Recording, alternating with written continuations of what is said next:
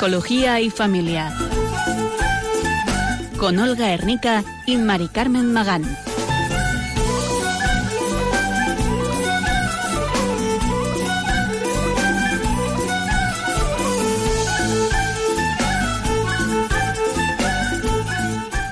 Buenas tardes, queridos oyentes de Radio María. Bienvenidos una tarde más al programa Psicología y Familia, realizado con la colaboración de alumnos y antiguos alumnos del Instituto Pontificio Juan Pablo II para Estudios del Matrimonio y la Familia. Durante la hora que tenemos en esta tarde, les acompañaremos, como siempre, segundo martes de mes, Olga Ernica.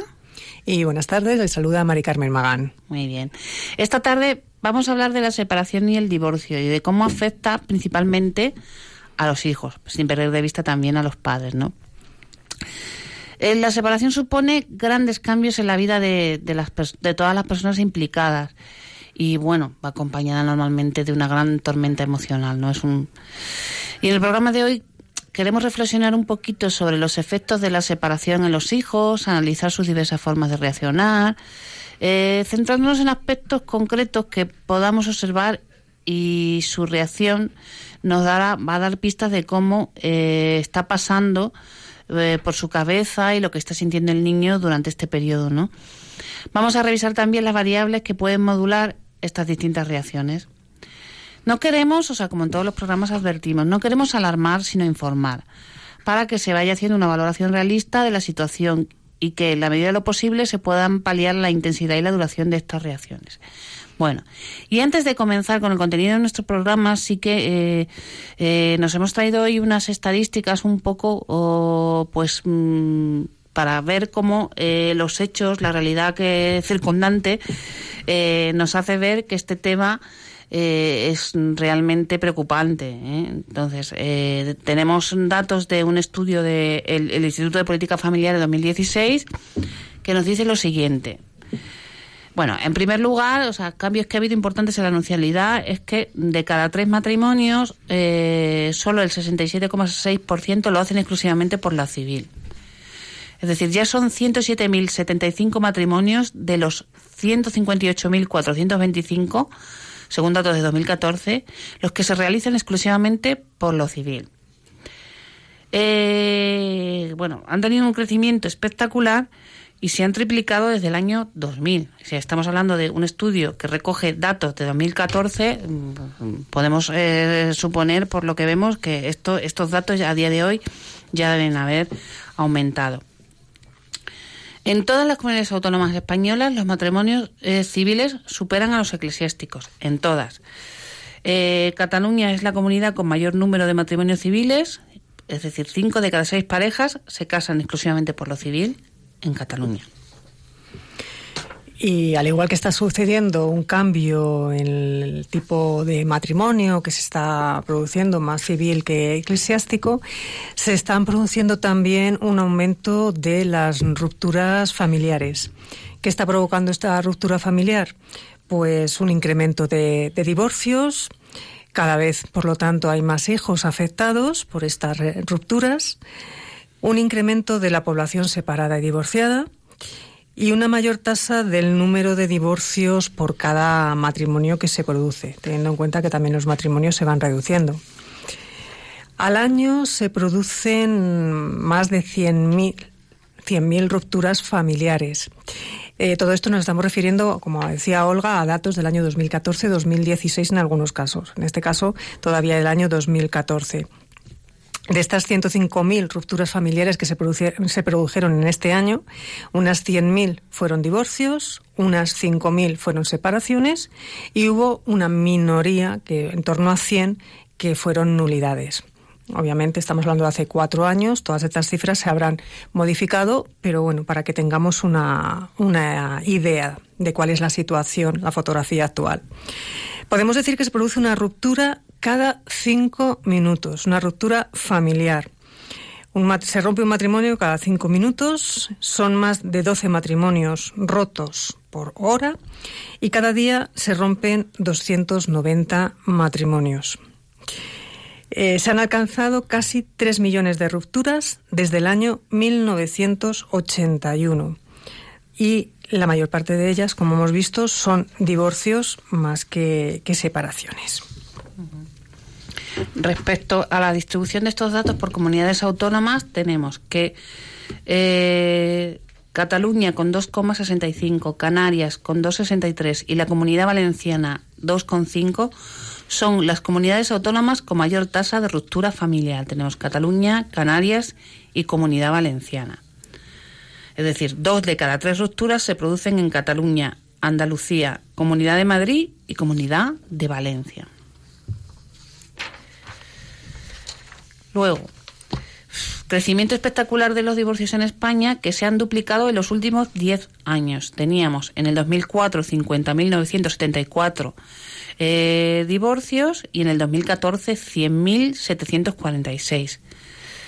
Bueno, la verdad es que hoy los divorcios son en la actualidad la práctica totalidad de las rupturas. 19 de cada 20 rupturas son ya eh, divorcios. O sea, realmente hoy en día hay muy poquita diferencia entre lo que es la separación y el divorcio. Los divorcios han pasado de 50.000 en el 2004 a más de 100.000 divorcios en el 2014, es decir, un incremento del 98%.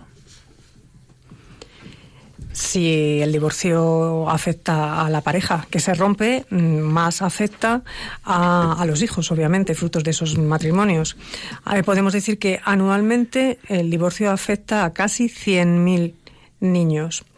Tan solo en los, en los últimos cinco años, teniendo en cuenta que hablamos del año 2014, pues entre 2009 y 2014, 2010 y 2014, en esos años, eh, más de 400.000 niños se han visto afectados por el divorcio de sus padres.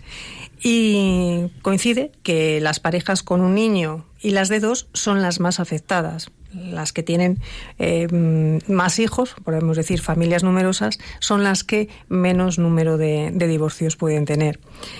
Los hijos menores son los más afectados por la ruptura. Eh, nueve de cada diez rupturas matrimoniales tienen hijos menores de edad afectando a más de 80.000 hijos menores de, de edad. Entonces, podemos ver que son cifras que, ah, según suenan, pues, pues, bueno, pues son cifras, son números tal, pero tenemos que tener en cuenta que detrás de cada cifra, de cada número, aparte de que nos alarme, hay una persona. Entonces hay un matrimonio que se rompe, pero hay también unos hijos que se ven afectados.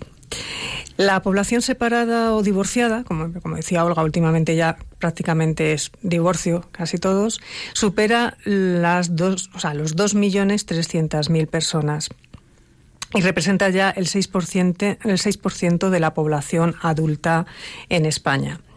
Y en los últimos 10 años, pues es que se ha duplicado la población separada o, divorciada. O sea, podemos decir que en el año 2004 había en torno a 1.100.000 personas que estaban separadas. En el año 2014, 10 años después, ese, esa cifra se ha duplicado con creces tenemos que en España se producen casi siete rupturas por cada diez matrimonios. En el 2014 se produjeron 1.600 eh, 162.554 eh, matrimonios y 105.893 rupturas familiares.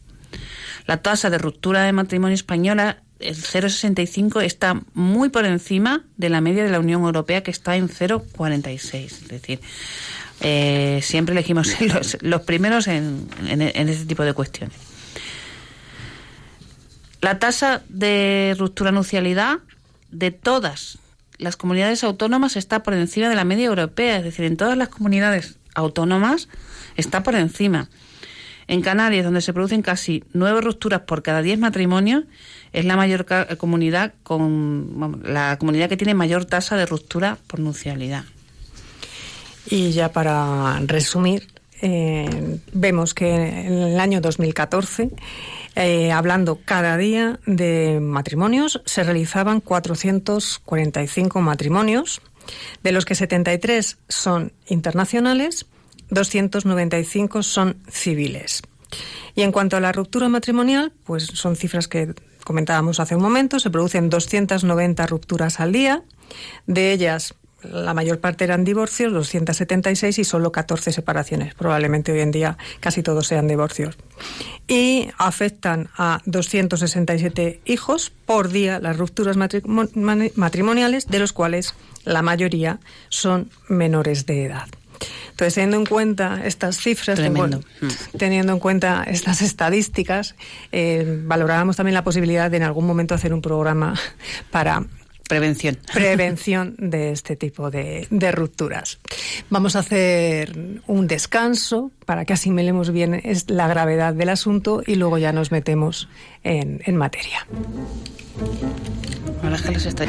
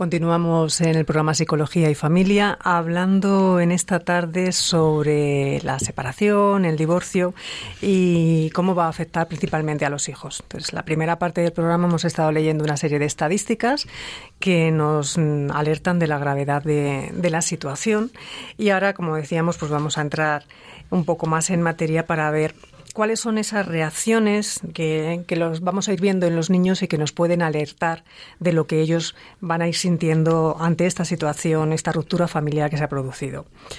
Normalmente la primera reacción de los hijos ante la separación de los padres es no querer que ésta se produzca y pueden vivirla con ansiedad. Esto es así sobre todo cuando se sienten culpables de la separación, que ya veremos en algún momento que cuál puede ser esa razón para que se sientan culpables. Los padres no pueden pretender que los niños puedan entender las razones adultas que han llevado a la separación, ni que lleguen a hablar del asunto de la misma forma en que lo haría un adulto. Generalmente los niños demuestran sus sentimientos mediante sus comportamientos. Iremos analizando las distintas etapas y edades y veremos que los comportamientos son distintos. El comportamiento puede cambiar durante los meses que siguen a la separación y los niños a su manera pues nos van a hacer saber el grado de malestar. También es probable que esos cambios se puedan producir al cabo de los meses o años y no inmediatamente después a la ruptura las reacciones somáticas o fisiológicas que podamos ver en ellos van a ser buenos indicadores. De todas formas, como decíamos al principio, no queremos alarmar y que si se produce una separación en un domicilio esté la madre o el padre pendiente de que todos estos síntomas van a aparecer, sino simplemente informar y que de alguna manera podamos estar atentos.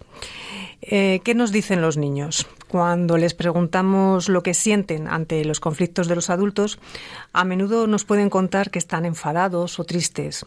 Los más jóvenes describen también miedo.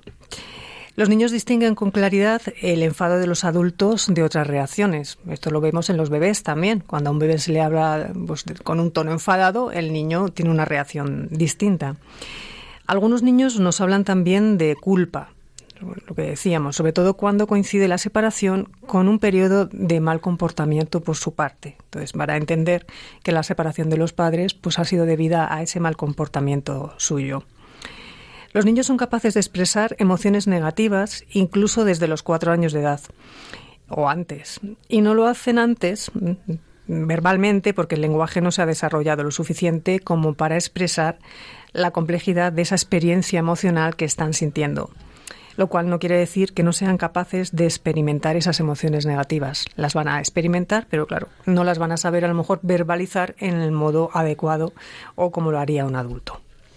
¿Y qué comportamientos diferentes eh, nos pueden avisar de que eh, algo está pasando eh, por la mente del niño? Bueno, pues pueden darse periodos de llanto silencioso, aislamiento voluntario, negativas a hablar, caras compungidas, periodos de tensión y bueno, estrés en general, ¿no? Estar a disgustos consigo mismo. Respecto a las emociones, bueno, el estado emocional que experimentan bueno, puede ser también negativo. A veces quieren hacérselo fuerte y actuar como si no pasa nada, pero lo que pasa en estos casos es que la procesión puede suele ir por dentro. Entre las reacciones más comunes tenemos, por una parte, hostilidad. Si un niño tiene que vivir un alto grado de enfado, ira y hostilidad entre sus padres, esta percepción terminará por comprometer su sentido de la seguridad dentro y fuera de su casa, a pesar de que los padres, por separado, intenten tranquilizarle. Está comprobado que la hostilidad entre los padres es captada por los hijos aun cuando son pequeños, aunque ellos intenten disimularlo. Esto puede afectarles haciendo que ellos tengan comportamientos hostiles con otros niños, a modo de imitación, igual que imitan otras muchas conductas y suelen eh, orientarla principalmente hacia los padres, es decir, bueno, lo imitan y lo sienten. Pero también puede ser hacia profesores, amigos o cualquier adulto, incluyendo también animales o cosas. O sea, esa frustración, esa ira, pues la pueden manifestar eh, con las mascotas o rompiendo cosas. La forma que suele adoptar el comportamiento agresivo, bueno, puede ser muy variado. Patadas, contestaciones, periodos de mutismo hostil, eh, desobediencia, desafío constante, también dependiendo un poquito de, de la edad del niño. Aparte de esta emoción de hostilidad, otra emoción puede ser la ansiedad. El niño puede percibir una serie de peligros y ante ellos reaccionar pues con tensión, taquicardias, irritabilidad, Puede ser que en algún momento experimente que le cuesta respirar o la sensación de tener un nudo en el estómago. Eh, puede demostrarlo con una hiperactividad, una dificultad para concentrarse. Cada niño lo irá manifestando esa ansiedad de una forma distinta.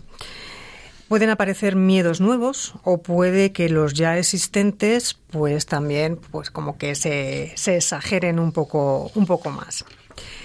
Otro sentimiento, aparte de la hostilidad y de la ansiedad, puede ser la depresión. Eh, muchos niños se encuentran tristes, cansados, pues dejan de interesarse por las cosas que antes les apasionaban, se empeñan en verlo todo negro, tienen dificultades para dormir o se despiertan a menudo. Eh, también a lo largo de los años los niños pueden experimentar la depresión de distinta, de distinta forma, no solamente estando tristes, sino esa tristeza a lo mejor acompañada de cierta agresividad. Y otra emoción pueden ser las, reacciones somáticas, ¿no? esa actividad, esa activación fisiológica que puede manifestarse pues también mediante tics eh, faciales, corporales, dolores de cabeza o de tripa. el niño va a somatizar todo aquello que está sintiendo en enfermedades o alguna alteración física. Algunos manifiestan involuciones a etapas anteriores, como puede ser volver a hacerse pis cuando ya era una etapa que lo habían que estaba controlada. Y puede ocurrir, obviamente, que manifiesten varios síntomas a la vez. No significa todos, ni unos lo experimentarán más acentuados una parte, otros otra, pero suelen ser varios síntomas conjugados. Y esta tarde, eh, para ayudarnos a enfocar esta cuestión de la separación y el divorcio con los hijos, los adultos y, toda la problemática que, que acompaña, contamos con Tatiana de Centra, eh, terapeuta familiar con experiencia en estas cuestiones, a la que queremos hacer una pequeña entrevista para que ella nos dé su opinión y su visión en su experiencia eh, de cómo afecta la separación y el divorcio tanto niños como adultos. Buenas tardes, Tati. Buenas tardes, Olga. Muchas gracias por, por acompañarnos esta tarde y por colaborar con nosotros. Bueno, entonces, tú desde tu experiencia, ¿cuáles dirías que son los principales efectos de la separación y el divorcio, tanto en los niños como en los adultos? Pues mira, eh, escuchando los, los efectos que hablaban en los niños, me parece que están como muy, muy desarrollados, ¿no? Pero sobre todo es eh, esa parte como de, mm, de inseguridad, ¿no? De, de, no saber cuándo van a poder ver al otro padre o cuándo van a poder estar con el otro o si eh, o si eso que el que uno se vaya de casa significa que en algún momento ellos puedan ser abandonados también. Entonces bueno pues miedo inseguridad eh, ante la situación eh, y ante el, abandono de uno de los padres del hogar.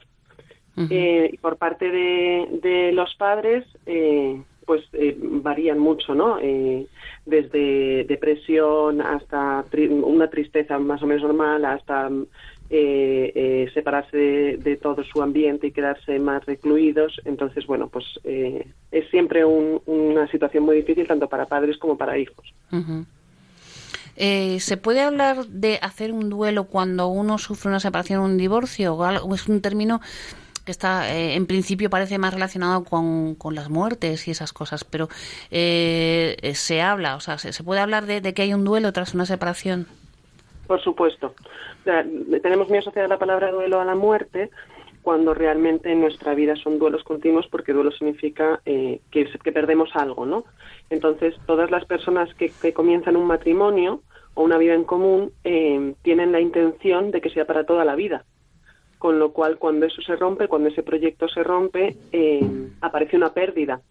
Una pérdida del proyecto que tienen en común, de lo que, de, lo que han vivido y del proyecto que tenían hacia el futuro. Todas las ideas que tenían de compartir, ¿no? Esa, esa proyección de un futuro, de repente se encuentra que, que se queda rota, ¿no?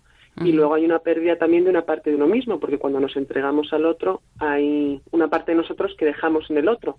Y al romperse eh, esa relación, pues el otro se lleva una parte nuestra, ¿no? Hay un término para hablar de, en el divorcio que se llama pérdida ambigua, que habló de ello eh, Pauline Bosch, eh, empezó a hablar de ello en, en las muertes de, bueno, en, las, en, las, desapariciones de soldados en guerra, ¿no? Y las familias no, no podían hacer el duelo porque no sabían si estaban o no muertos. Y entonces este es el, uno de los términos que se utiliza para el divorcio, ¿no? Es una pérdida ambigua porque eh, hemos dejado de estar con el otro, pero el otro no ha muerto. Entonces es muy difícil como poder romper del todo, ¿no? Y hay muchos, en muchos casos en los que cuando el divorcio ha sido muy, muy doloroso, muy traumático, ha habido mucho enfrentamiento, pues uno de los dos dice, pues puede sonar muy duro, pero si estuviese muerto sería más fácil, ¿no? Porque estando vivo uno tiene como que seguir con la idea de, de no pudo ser, pero el otro está ahí, ¿no? Entonces, sí, por supuesto hay un duelo que hay que, que, hay que poder eh, trabajar y es una herida que hay que poder cerrar. Y bueno, ¿qué variables pueden modular de alguna manera estos factores negativos? Eh, bueno, que pueden influir en que las cosas vayan pues un poquito mejor o un poquito peor. Pues eh, mira, yo cuando todas las parejas vienen a, terapia, hay parejas que vienen a terapia porque quieren arreglarse y hay algunas parejas que vienen a terapia con la idea de separarse aunque al principio no lo hagan explícito. Cuando suelen venir a terapia, la mayoría quieren arreglarse, ¿no? Entonces, una de las cosas que pueden modular efectos positivos es hacer una terapia eh, para separarse. Porque yo se lo explico muchas veces, digo, uno se piensa que cuando si estamos juntos estamos mal y que estando separados vamos a estar bien. No, van, a estar mal separados. Entonces, eh, poder trabajar eh, antes de, de, la separación y poder, poder poner como los puntos en común que no se van a saltar ¿no? Cuáles son las cosas que quieren ambos em, que sean como prioritarias con respecto a los hijos, con respecto al trato con el otro, pues eso ayuda, ¿no? Si eso no se ha podido hacer, porque la gran mayoría de las personas pues no piensan en esta posibilidad, eh, una de las cosas que es fundamental es la parte de nunca hablar mal de, del otro cónyuge delante de los hijos. Esto es una cosa muy difícil muy obvia y muy difícil, sí. Muy obvia y muy difícil, porque hay mucho sufrimiento y hay mucho dolor. Entonces, y además, como decían antes, em, los hijos captan incluso las cosas que no se dicen. Entonces, no hace falta que hagamos explícito eh, una mala palabra, sino que con los gestos, con que alguien comente el nombre del otro progenitor delante de los hijos y a, nosotros se nos ponga una cara, pues siempre es difícil, ¿no? Y entonces, bueno, para eso se necesita sobre todo la ayuda de, de, los amigos, ¿no? Porque la familia al final tiene contacto con los hijos también, entonces, bueno, pues si uno se quiere desahogar o necesita desahogarse, pues tiene o la ayuda profesional o los amigos, pero nunca con los hijos, ¿no? Y muchas veces los hijos se encuentran ahí en medio en una lucha, los, los padres luchan a partir de los hijos, y eso es cuando aparecen toda clase de síntomas en los hijos que son muy, muy dolorosos para ellos y para los padres. Claro.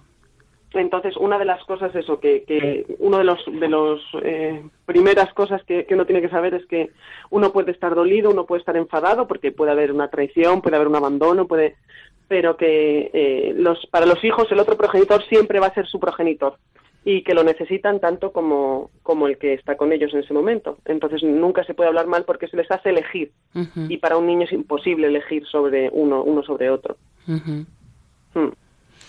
Bueno, y que después de todo esto, ¿qué se te ocurre? ¿Qué nos recomendarías para, una vez que ya se ha producido la separación o el divorcio, cómo, afrontar esta situación?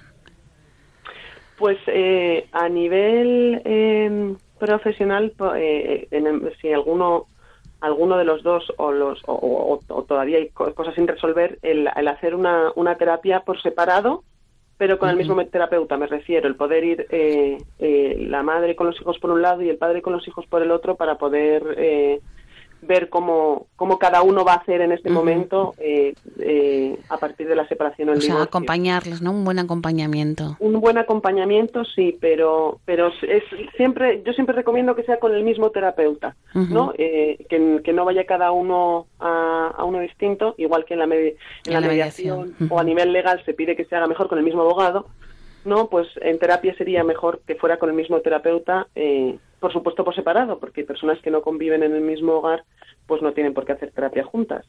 y, y, si, bueno, pues no hay, no hay una posibilidad o no hay un deseo o no hay una intención de hacer una terapia, ¿no? El apoyarse mucho en eso, ¿no? En, otros adultos, en los amigos, en, en, en, la familia, aunque la familia siempre es un poco más, eh, porque se pueden poner más del lado y también están en contacto con los niños mucho, ¿no? pero ponerse en eh, tener mucha relación con otros con otros iguales con los que poder compartir no y compartir la pena compartir la frustración compartir la rabia no como no quedarse aislado y no dejarlo solo en casa porque tenemos en España hay mucho esta idea de las cosas malas no se cuentan. Sí, los trapos sucios se lavan en casa, sí. Eso es. Y, y, en este caso, lavarlos en casa, pues los únicos que pueden encontrarlos lavándose son los hijos, ¿no? y, no pueden hacerse cargo de eso. Entonces, pues, tener mucho apoyo de, las, de, los, de los iguales, ¿no? De otros adultos pero yo te estoy escuchando y estoy pensando, genial los adultos, pero también cuidadito un poco porque a veces eh, yo, yo he observado conversaciones entre separadas y separados, cómo se alimentan el odio unos a otros y, y la revancha y ahora no sé qué y ahora no sé cuánto y ahora tienes que hacer no sé qué, pues defiéndete, pues cambia de abogado y cosas de ese tipo, ¿no? Que... Claro, bueno, eso me imagino... Eh, uno, vamos, pero igual que en el matrimonio, me refiero, que uno, uno siempre tiene que elegir eh, con quién puede hablar que le calme, no que le, no que le alimente, ¿no? Esto, es, el tema del apego, entonces es mejor hacerlo con aquel que sea capaz de calmarme. Si, si no me calma y me angustia más o me, o me hace hervir la sangre, pues mejor a esas personas, con esas personas no compartirlo, ¿no? Y, igual que hay personas que, que, se han separado muy mal, hay personas que se han separado eh, de otra manera y, tienen otra experiencia y pueden aportar calma o aportar paz, ¿no? Eh, obviamente hacer eh, echar sal a la herida, pues no, no, funciona. No. ayuda, no ayuda. Entonces eso es importante el, a quién lo contamos y, si nos consuela o no nos consuela, ¿no? Tenemos que aprender a buscar a personas que, que, sepan contenernos y consolarnos. No darnos coba solo. Claro. bueno, y ya para terminar, eh, ¿qué opinión nos daría sobre algo que últimamente está como muy en, en boga, que es la custodia compartida, que nos puede parecer a lo mejor una situación desde fuera extraña?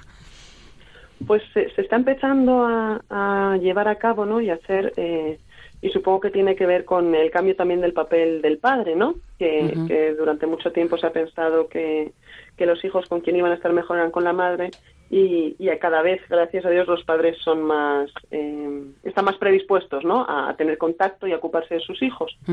Entonces eh, se está empezando a, a llevar a cabo y, y más allá se está empezando a hacer que no sean los hijos los que tengan que cambiar de casa, sino los padres para, para evitar a los hijos tener que salir de un hogar a otro, ¿no? Em, entonces, bueno, eh, supongo que cada caso es, es un mundo, ¿no? Pero en aquellos casos en los que ambos eh, eh, progenitores quieren y pueden hacerse cargo de los hijos, es la solución ideal, porque como decíamos, los hijos necesitan a ambos padres. Entonces, es verdad que para esa situación es necesario que la relación entre los padres sea una relación vamos a decir cordial, ¿no? O, lo más lo más sana posible, pero pero por supuesto para los hijos siempre es un bien poder tener contacto con ambos, ambos eh, progenitores porque cada uno de ellos eh, es una parte de, los hijos y aporta cosas diferentes a los hijos, ¿no? Muy bien, pues muchísimas gracias por eh, concedernos este tiempo que nos ha aportado mucha luz a nuestro programa. Muchas gracias, Tatiana. Muchísimas gracias a vosotros. Hasta luego, buenas tardes. Hasta luego. Después de escuchar a Tatiana de Cendra, terapeuta, vamos a, hacer una pausa, dando también paso a los oyentes para que puedan intervenir y hacer sus aportaciones y dar su opinión sobre el tema en el que estamos tratando esta tarde. El teléfono para participar en directo es el 91 005 94 19. 91 005 94 19.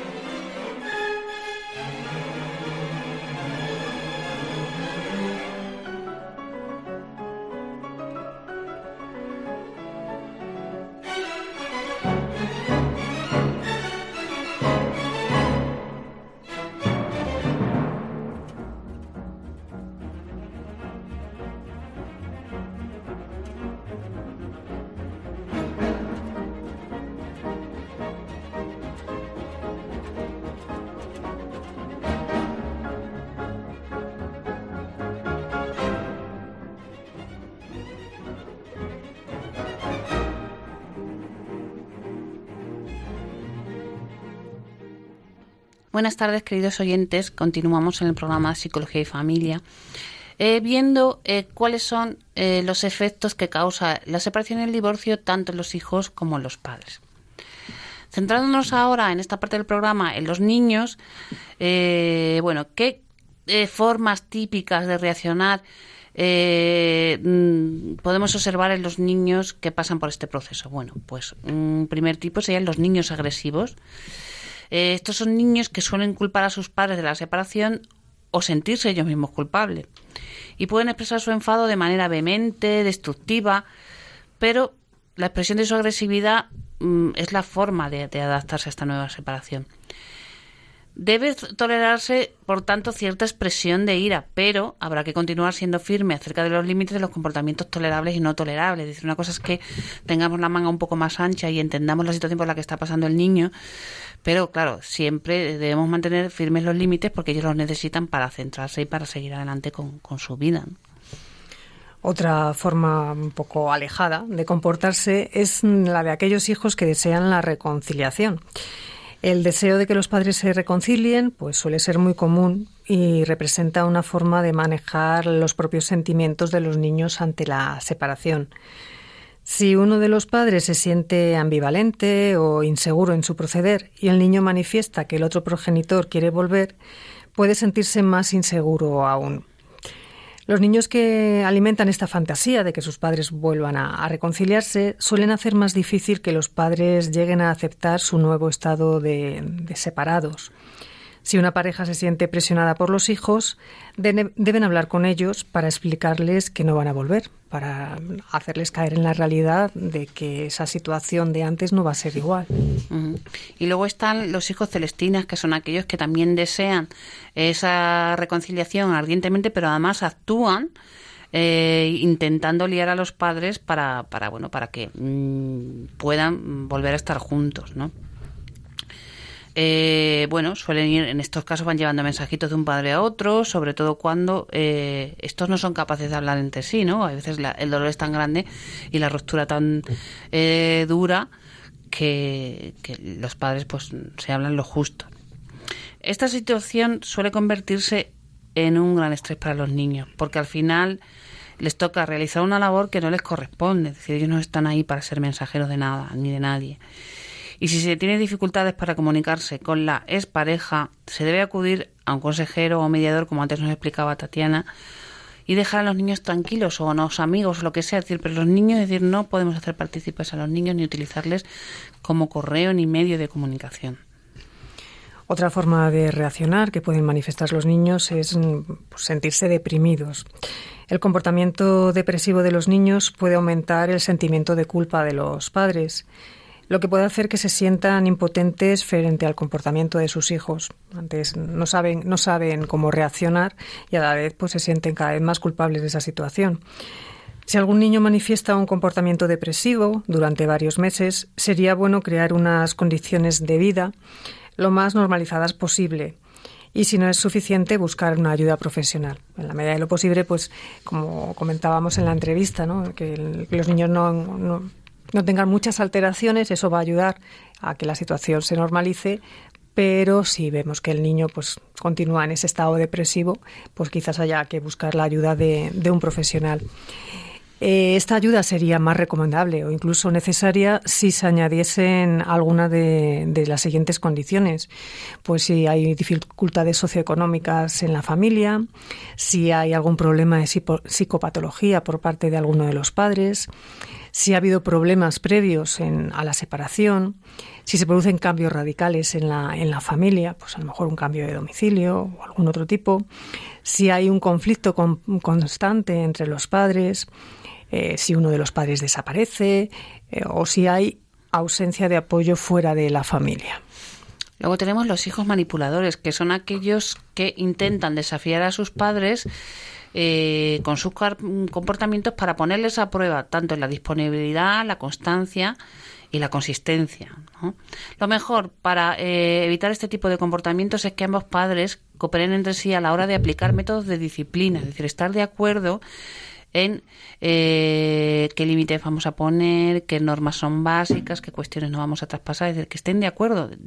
Y aparte de tenerlas decididas, ser firmes en su cumplimiento a la vez. Y seguir eh, ofreciendo a los niños un cuidado afectivo eh, solícito y constante a pesar de los desafíos. Es decir, en este sentido, es decir, tenemos que mantenernos eh, Mm, unidos, aunque a pesar de que estemos separados, pero sí en los criterios educativos, en la puesta en práctica de esos criterios y que eh, la aplicación de la norma vaya siempre acompañada de un, de un cuidado afectivo que no, que no se puede dejar de lado por, por, por el punitivo, ¿no? Eh, y si me apuran, pues en estos casos todavía aún más.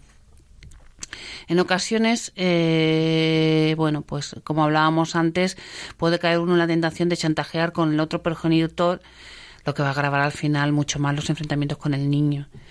Otro método es que el hijo eh, utiliza buscando una salida desesperada de sus conflictos personales, es decir, el niño lo está pasando tan mal, no sabe eh, por dónde salir, que intenta entonces manipular, eh, no ya como para conseguir un objetivo claro, sino como una forma de expresar su malestar.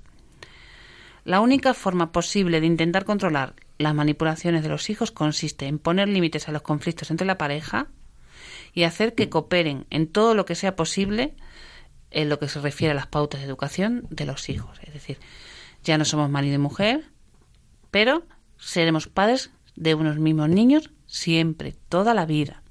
¿Vale? Y eso supone que tenemos una responsabilidad y una forma de hacer las cosas porque mm, es eh, una obligación que no desaparece tras la separación. Y vamos a ver un par de factores que pueden hacer más vulnerables o menos a los niños. Y uno de ellos va a ser el sexo y otro la edad. Vamos a ver de qué forma puede afectar en cada, a cada uno de, ellos. En cuanto al sexo, pues hay diferencias en las reacciones que tienen los niños y las niñas. Eh, y van un poco dentro de pues, su genética, su rol sexual, pues como niño o niña. Los niños tienden a demostrar una inquietud con más agresividad mientras que las niñas lo hacen volviéndose más retraídas, desconfiadas, recelosas. Cada uno tiene una forma de afrontar la situación que tiene delante. Estas diferencias van a ir cambiando con la edad. Se suelen dar más trastornos psicopatológicos en los niños más jóvenes de, las familias que se separan que en las niñas pero estas diferencias se van a ir nivelando en edades más tardías y en especial en la adolescencia. Y más tarde van a ser las niñas las que experimentan y presentan más problemas. Entonces, en función del sexo, pues vemos que los niños y las niñas lo van a ir, lo van a ir sufriendo eh, de una forma distinta.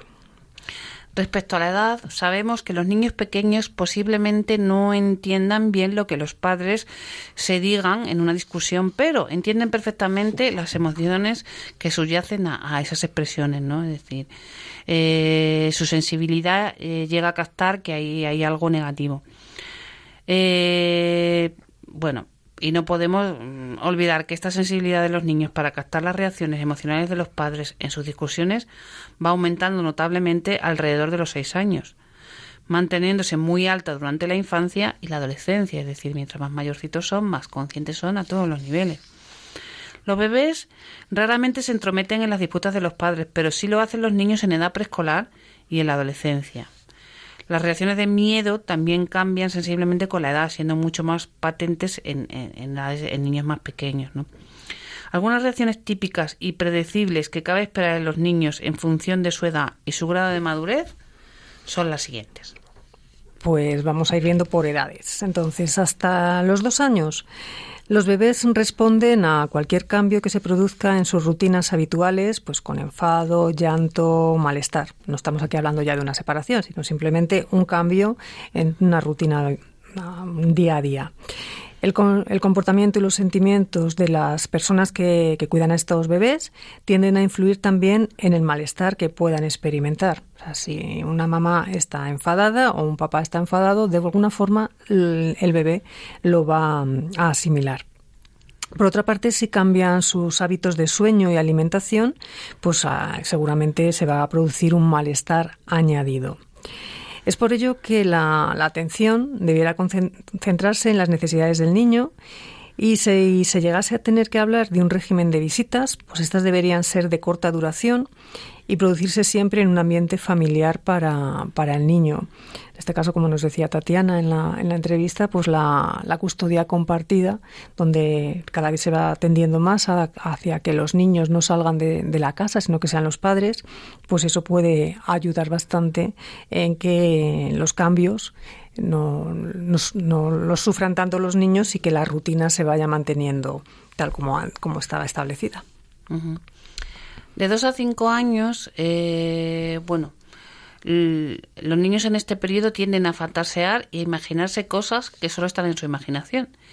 A veces tienden a sentirse culpables de la separación y esto puede ocurrir como posibilidad si no se les ha avisado previamente de la separación, es decir, si se encuentran con algo ya hecho. En esta edad el comportamiento es un buen indicador de cómo se sienten por dentro, es decir, va a ser bastante fiel.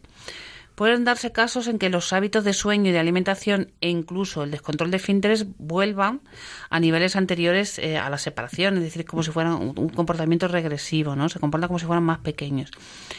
Pueden empeorar también su lenguaje. Eh, bueno, la idea es esa, que vuelven a ser como más niños. Algunos se vuelven más demandantes y absorbentes de lo que lo eran antes. También pueden tener comportamientos de ansiedad de separación, es decir, los niños de este grupo no son capaces de entender la separación ni de reorganizar sus sentimientos y pueden sentirse desorientados y retraerse. ¿no? ¿A qué me refiero con comportamientos de ansiedad de separación? Bueno, pues cuando eh, no son capaces de quedarse solos cuando ves el padre se va, aunque se queden con otro adulto, y montan escenas a, bueno, a, modo de, de bebés. ¿no? ¿Qué podemos hacer para ayudarles? Bueno, pues como decía Mari Carmen, mantener en la medida de la posible, en la medida de lo posible todas las rutinas y los horarios habituales de los niños. Eh, o sea, bastante cambio supone ya el divorcio como para encima introducir cambios nuevos, entonces en la medida que se pueda mantener pues estas rutinas y estos horarios será un beneficio positivo para ellos. Aprovechar cada ocasión que se presente para asegurarles que se les quiere y que se les quiere mucho. Decir, esto evidentemente hay que hacerlo siempre, pero en estas circunstancias eh, de dolor, de duda, de, donde uno de alguna manera piensa que no hay ningún tipo de amor incondicional, que todo se puede romper y surgen todas esas dudas, es el momento de estar eh, especialmente atentos a mostrarles a los niños ese amor incondicional real. Dejarles clarísimo que no son en absoluto culpables de la ruptura, que no han tenido absolutamente nada que ver, que papá y mamá eh, probablemente ya no estaríamos, seguramente no estarían juntos, eh, aunque él no hubiera existido, ¿no? Y, que no hubiera podido hacer nada para evitarlo. Y por último, valorar la conveniencia de que duerman fuera de casa con otro progenitor. Es decir, cuando el tema de las custodias, pues hay que tener en cuenta muchas cosas. La edad de los niños, el vínculo que tienen establecido con padre o madre.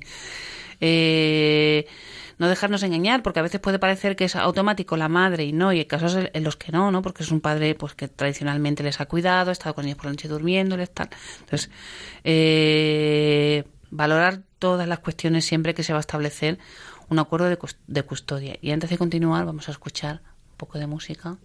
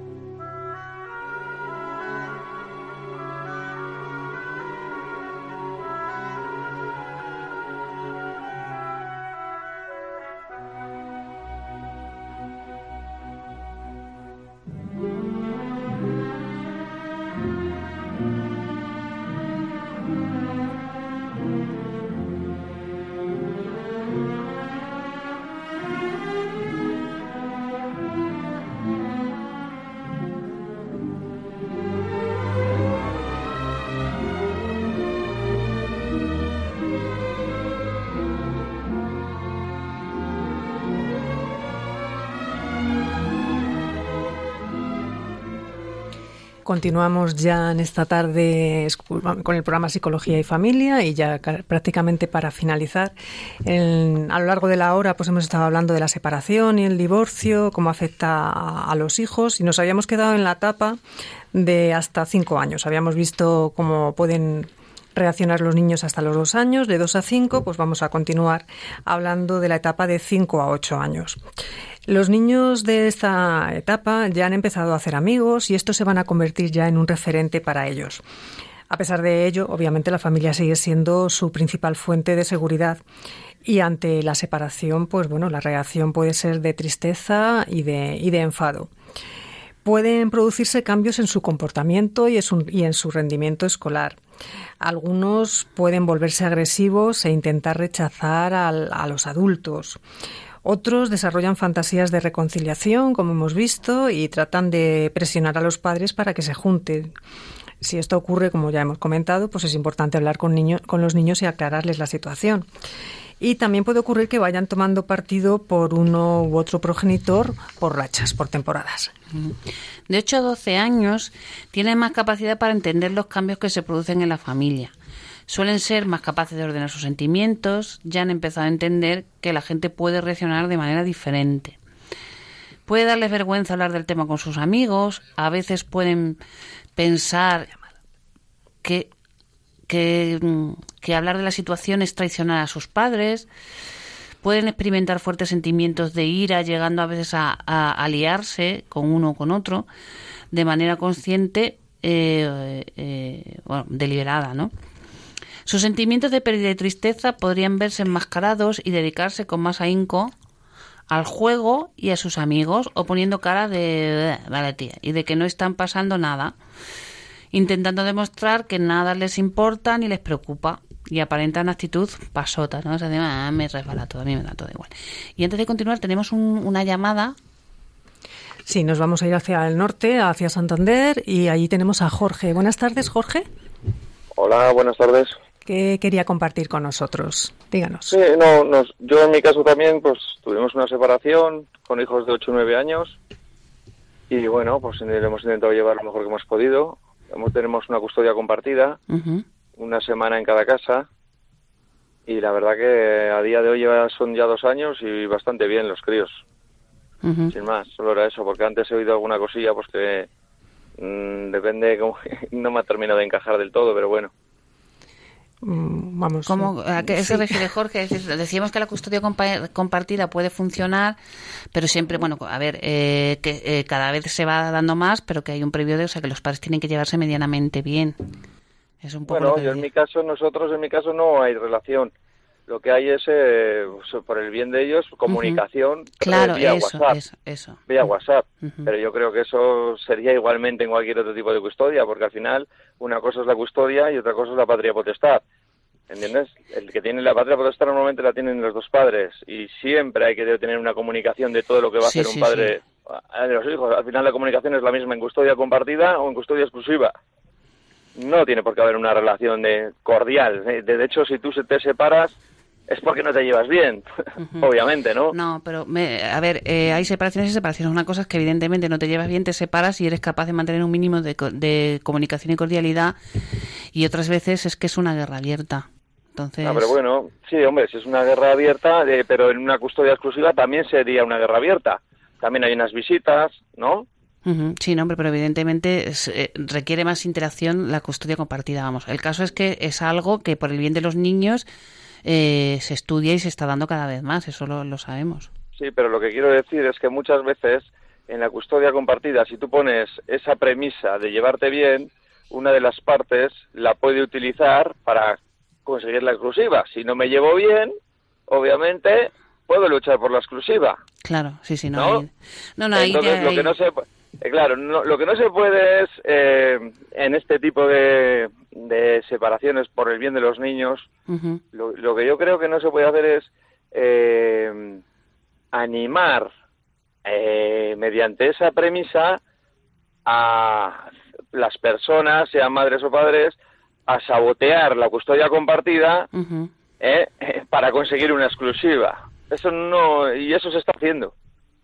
Si la premisa es no llevarse bien, pues no me voy a llevar bien, ya sí consigo la exclusiva, ¿no? Claro, no, tiene usted toda la razón. De todas formas, yo me refiero a una, a una premisa que suelen utilizar eh, a nivel judicial. No estoy hablando ya de cuestiones. No, sí, pero lo que te quiero decir es que. que hay que tener cuidado con esas cosas, evidentemente. Se está haciendo. Si tú pones esa premisa, si yo saboteo una custodia compartida para lograr una exclusiva, si el requisito es no llevarse bien, pues no me llevo bien. Claro.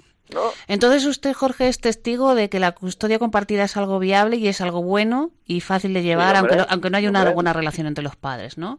Sí, no, no, a ver, buena relación, lo que no hay es ninguna relación. Hay una relación por el bien de los niños. Pero bueno, yo he jugado toda mi vida baloncesto y lo mismo ocurría. Había compañeros con los que no me llevo bien, pero cuando salgo a la cancha hay un entrenador, ¿no? Efectivamente. Muy bien. Y, en este caso son mis hijos, ¿no? Pues eh, nos llevamos bien por el bien de los hijos. Muy pues, bien. pues muchísimas gracias por su testimonio que puede animar a muchas familias y entender que, bueno, que al final lo que hay que buscar siempre es el bien de los hijos y que la custodia compartida es una forma de que los hijos crezcan teniendo a sus dos padres a su lado. Muchas gracias, Jorge. Muchas gracias. Y ya para terminar, pues pasamos al a nuestro apartado de cultura y familia. Pues nos quedaba ver la última etapa que es a partir de la adolescencia, pero bueno, eh, la adolescencia ya sabemos que tiene su peculiaridad, más si se añade una separación, pues puede tener unas, unas manifestaciones un poco más, más alteradas de lo normal. Eh, comentamos un par de libros. Mm, que pueden venir bien, que uno de ellos es Parejas rotas, hijos heridos, de Rosa María Boal y Ranz, y otro Repartirse el desamor, guía psicológica en la separación de José Cáceres Carrasco. Y luego una aplicación para el móvil que se llama Pocket Care Separadas, que se creó hace unos tres años y su objetivo pues, es apoyar un poco pues personas, mujeres que acaban de divorciarse y se encuentran en una etapa pues que tienen una serie de dudas, entonces bueno, pues que tengan ahí un punto de encuentro para animarse, tranquilizarse, no sentirse solas y pues, en algún momento pues incluso poder contactar con algún profesional. Y sin más, pues nos despedimos ya en esta tarde, esperando que el programa haya sido de, un mínimo interés. Pues nos despedimos hasta el mes próximo. Quien les habla, Mari Carmen Magán. Y Olga Ernica. Muy buenas tardes.